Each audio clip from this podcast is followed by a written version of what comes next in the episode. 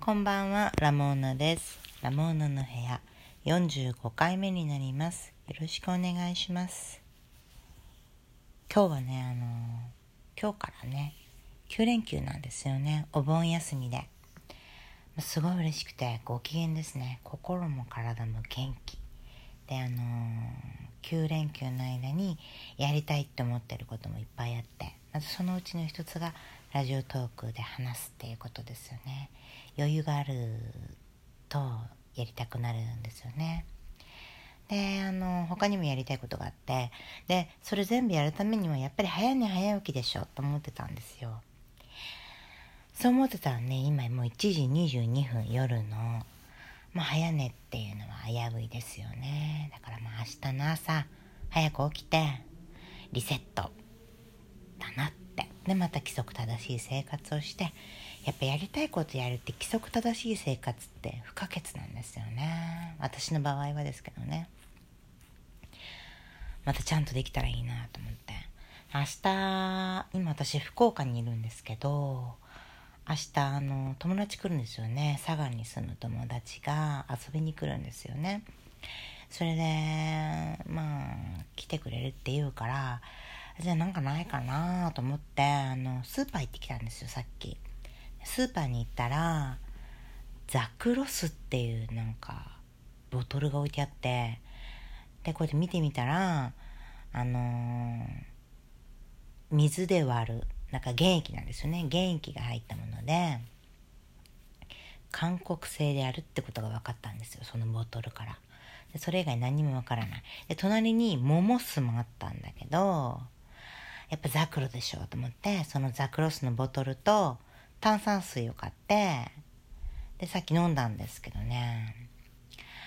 香料がすごかったんですよね。なんかもう香料つわっと香料が来て。でちょっと甘い。まあでもその甘いのは自分が炭酸をもうちょっと増やしゃいいだけの話なんでお門違いなんですけど。でも何よりもねザクロってこんな味だったっけっていう疑問がね止まらない。ザクロをね私知らなかった。知らなかったんですよね私。ザクロ知らないなって思って。やっぱザクロでしょって思いながら撮ったんだけどザクロ知らなかったんですよね。だからこの香料のきつさは本当にザクロの香料なのかもちょっとよくわからなくってありゃーと思ってるんですよね。で朝友達に出してで何て言うか待とうと思って。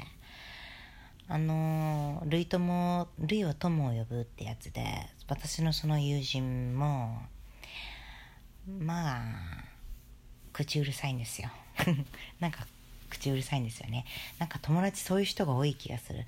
何か一言ある人が多いんですよね。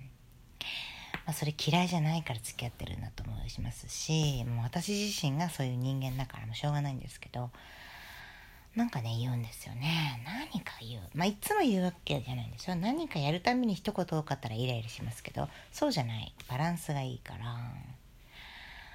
だからまあちょっと何か言うだろうなと思って明日出してみようと思うんですけどね。ありますよね。なんか。なんかそうなんですよね。ちょっとなんか一言多いとか。あと怒る人。怒る人も好きなんですよね私。そうそうそう。いつもプリプリプリプリ怒って何にでも怒って人に当たり散らしてるような人は嫌ですよ。そういう怒りじゃなくて。普段こうまあ暮らしていて何か理不尽な目に遭った時に怒って持って帰ってきて言ってくれる人が大好き。聞いて聞いてって言って何何っていうのがもう大好物でなんか聞かせてくれって感じなんですよね。でなんかたまにねこうそういう愚痴とか嫌なこととかがあった時に話してもいい？とか言って遠慮がちに言ってくる人とかがいるんだけどもう意味わかんない私それ。えなんでそんなことなんでそんな断りがいるんだろうと思って言ってって思うんだけどあれ謎なんですよね。なんかあれかなやっぱり自分がそういう話をされる時に面倒くさいって思うから人にする時に面倒くさいことしちゃってるなって思うんですかね。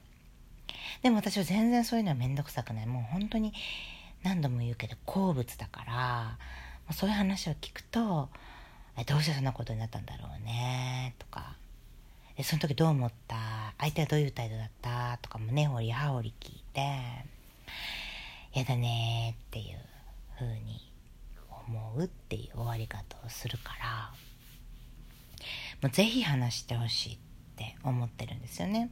ぜひ話してほしいし話すのを聞いてくれる人が好き。まあ、めんどくさがるような人には、まあ、そういう話はしないで他の話しますけど、やっぱりそういう話ができる人っていうのは楽しいですよね、会っていてね。それにこれはやっぱり自分も話すっていう能力なんですよね。私の7つ上のお友達はその能力に非常に長けていて、あの怖がらないんですよね。自分を語ることものすごく自分が何をして何があってどんな嫌な目にあったっていうのを怖がらずに全部見届けれることができる人で私はすごく勇気のある人だと思って尊敬しているんですけどああいうのはもう自分を物語る物語る能力だと思うんですよね。自分のことを語れる力っていうのは最後はやっぱりすごくあの癒しにもなるし自分を癒してくれる力だって私は思っているんですよね。自分に何があってどんな風に生きてきて何を感じて何を思ったっていうのを語るようになっておけばそれはやっぱり他人の物語も聞けることができるしそうすることによって他人と対話ができて豊かな人生が待っているって思うしやっぱりそういうことができる人っていうのはうん幸せなんじゃないのかなって思ってるんですよね私は。それを強く思ったのがあの東大森の話っていうイギリスの小説イギリスだったと思うんだけどジャネット・ウィンターソンっていう人が書いた「東大森の話」っていう本を読んだ時に物語れる力っていうことはすごく大事なことなんだなっていうのをなんか理屈じゃない部分で思ったんですよね。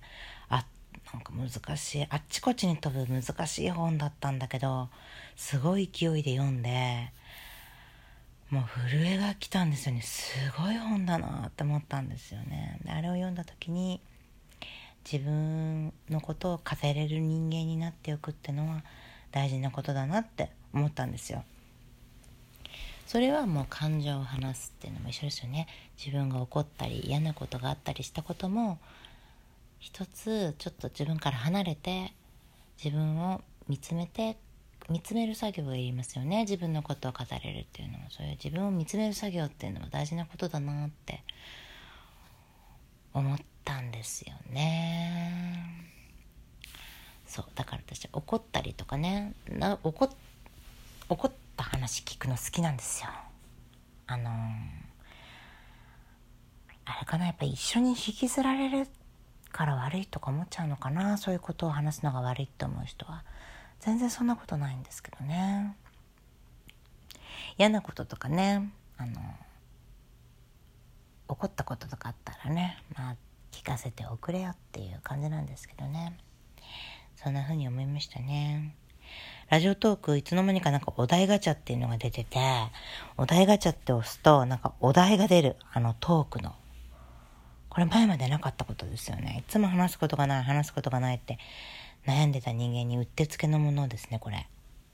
今お題ガチャって押したら、なかなか寝つけない時何してるってお題が出て、なかなか寝つけない時私あるんですよね。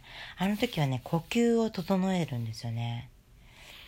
5秒で息を吸って、ちょっと溜めて、7秒ぐらいかけて吐き出すっていうのを繰り返すといつの間にか寝てます。これ呼吸法。5秒とか何秒とかちょっとそれいいいい加減なんだけど。ヨガの時は8秒吸って8秒止めて何秒で吐くとかだったかな？ちょっともう忘れたんですけど。なんかそういう呼吸を繰り返してるといつの間にか寝てるんですよね。私結構寝るのが下手くそな人間なんだけど最終的に最終手段でそれをやると結構スーって眠りに入ってることが多いのでおすすめですね、まあ、ちょっと訓練がいるんですけど訓練っていうほどでもないんでねやるといいんじゃないのかなって思うんですけど寝つきがいい人って羨ましいですよね。うちの母とかも3秒で寝れるタイプで羨ましいなって思ってるんですけど。じゃあ今日はこの辺で終わりますね。あと8日あるからもう1回ぐらいで来れたら幸せなんだけど。